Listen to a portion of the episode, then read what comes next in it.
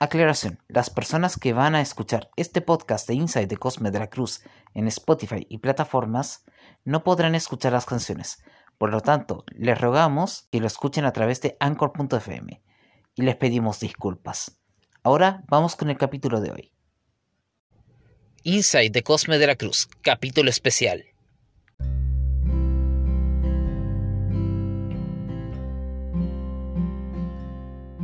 Autopreguntas.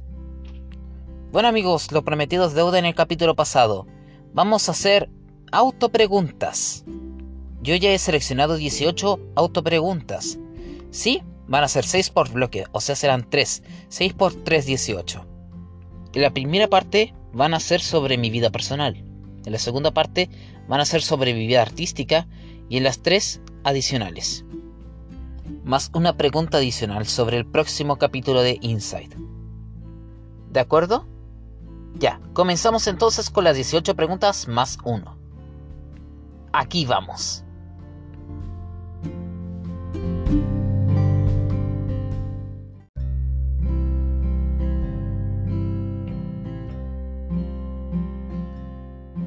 Número 1. ¿Cuándo y dónde naciste?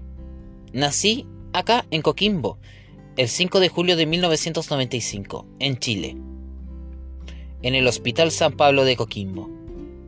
Número 2. ¿Quiénes son tus papás?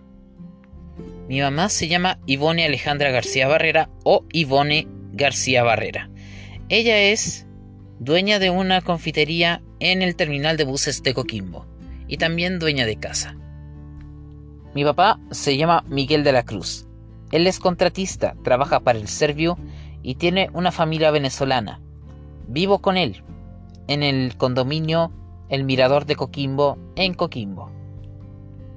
¿En qué colegios has estudiado? Estudié en solo tres colegios.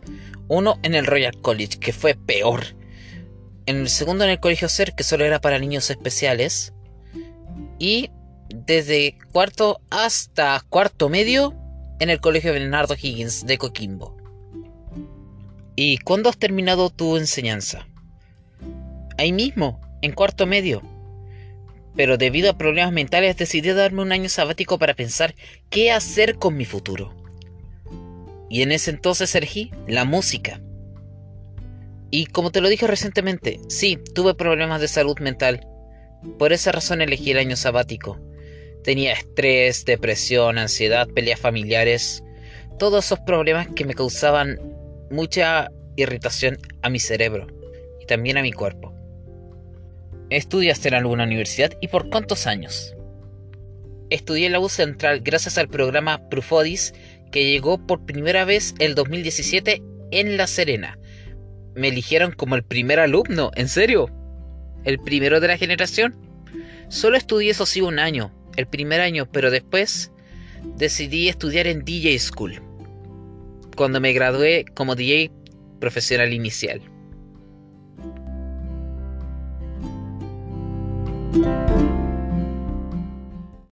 Y como siempre, vamos a la música. Vamos con Reboot.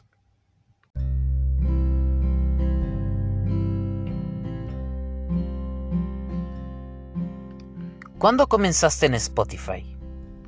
Comencé en diciembre del año 2017, cuando se lanzó por primera vez mi single Hello. Y de ahí, el 11 de diciembre, con Stoke, mi primer extended play o single. Y antes de Spotify, me refiero a SoundCloud y YouTube. Ah, en 2015, en agosto, comencé con mi primer extended play llamado A Girl with Scenic Illusions. Y después, en marzo del 2016, Resonate Extended Play. Solo eran publicados, sí, en SoundCloud y YouTube. Y en Spotify, ¿cómo fueron tus primeros años de carrera artística? Te lo voy a tener que explicar de otra manera. Es como una montaña, ¿cachai? Tú estás solamente en el suelo, pero no en la montaña. Al principio nadie me escuchaba, nadie me mencionaba. Tuve que recurrir a sitios web chilenos como Portal Disc para publicar mi música, ¿ya? Eh, después tuve que recurrir a redes sociales como Facebook, Twitter e Instagram, también para publicar mis canciones y promoverme. Nadie me conocía en ese tiempo, Solo era un artista chiquitito, así como una pepita de ají. Intentaba de todo para ser famoso, pero me di cuenta de una cosa que no sabía y era el comienzo también de otros artistas. Habían tres artistas que comenzaban en el año 2013, igual que yo, Osuna, Drefkila y Anita. En esos primeros años la pasaba pésimo, pésimo totalmente, pésimo.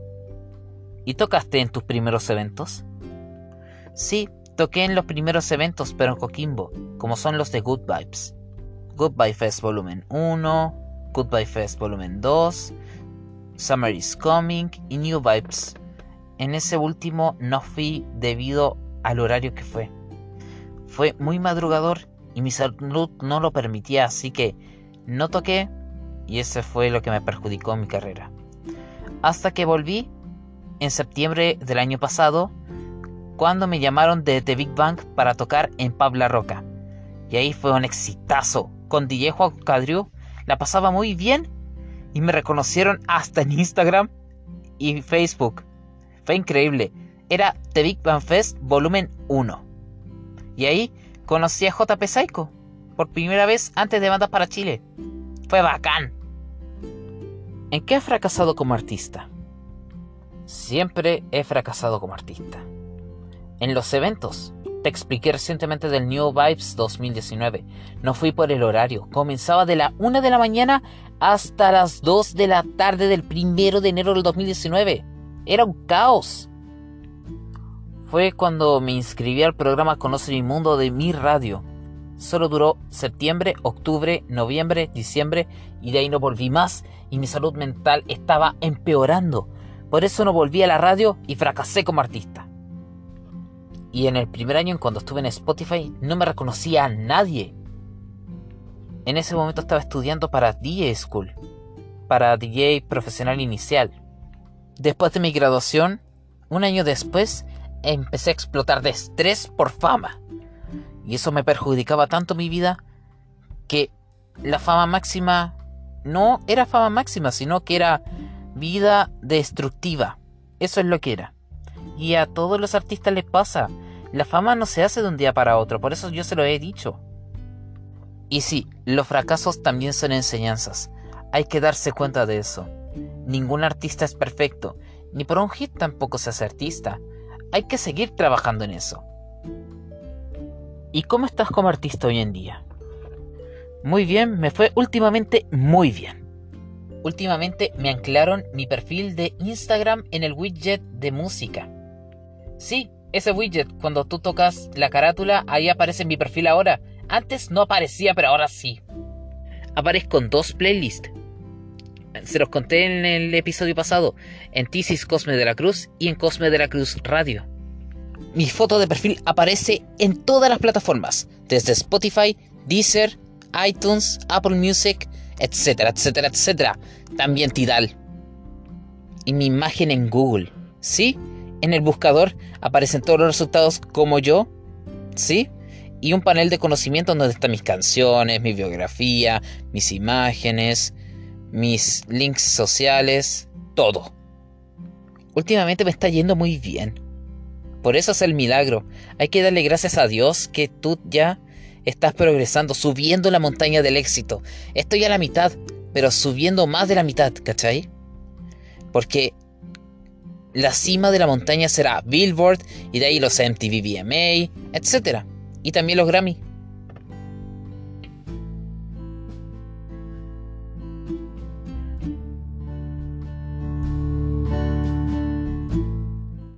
Descanso y ahora vamos con Club, con Cronox.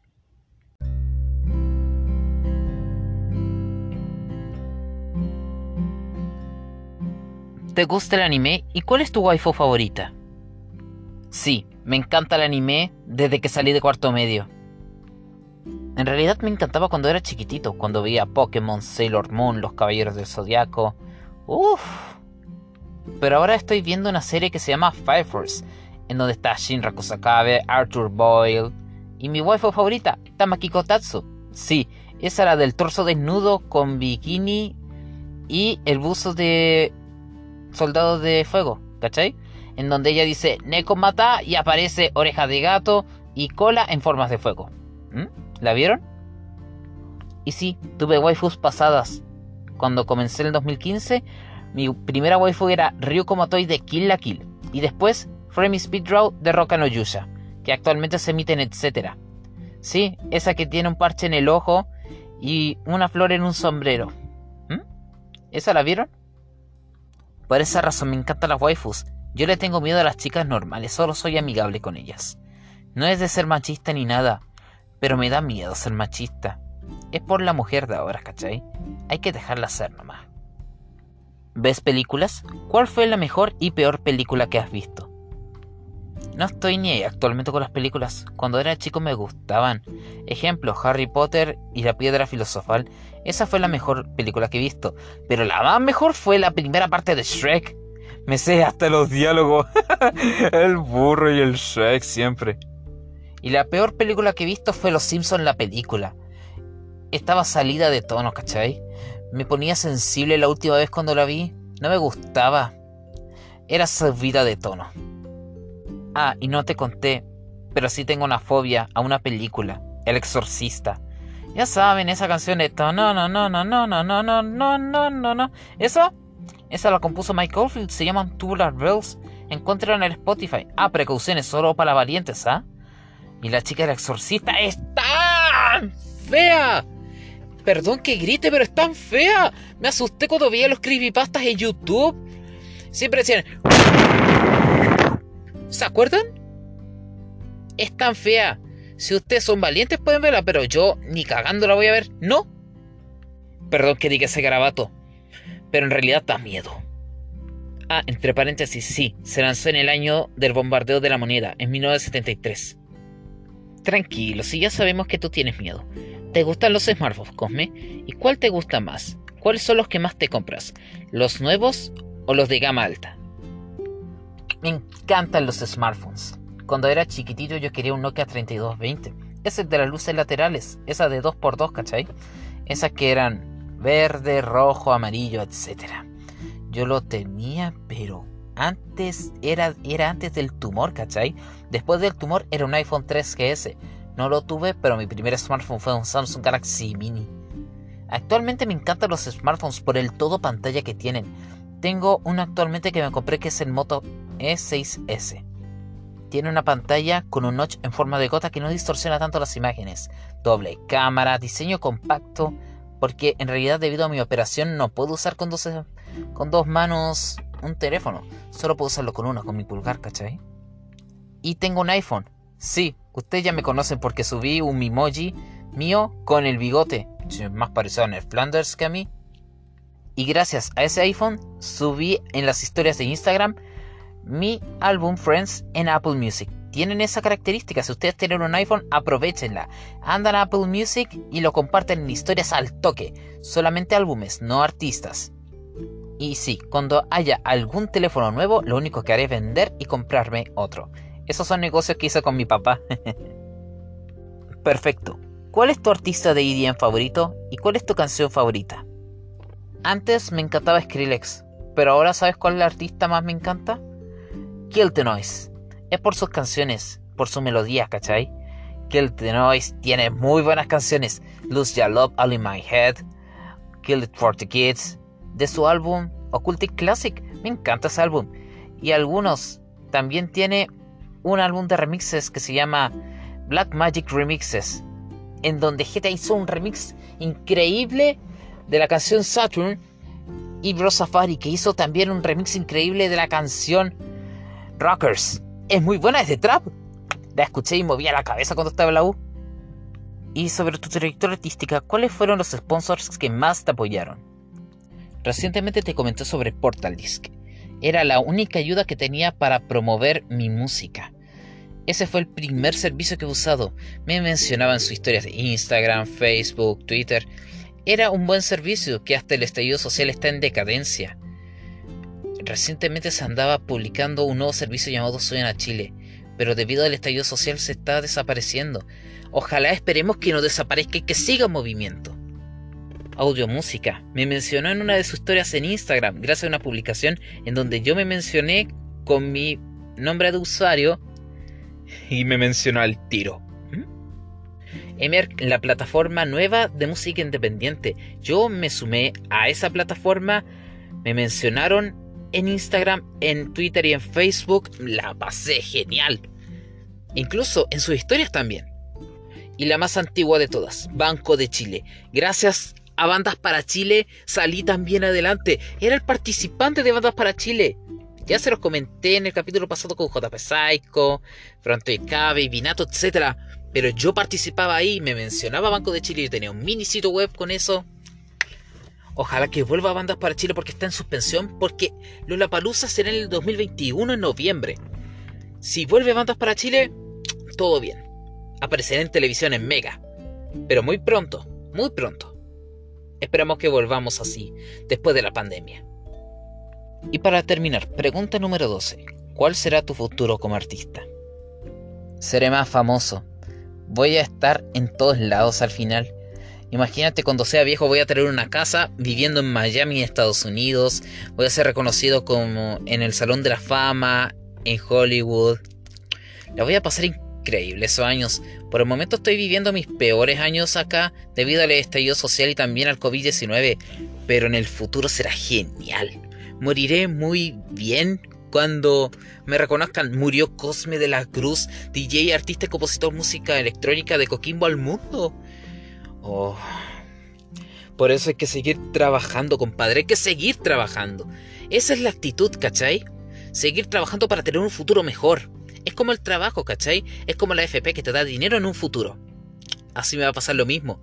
En vez de tener AFP, tendré reconocimiento en televisión, en internet, en radio, etc. Y eso es todo.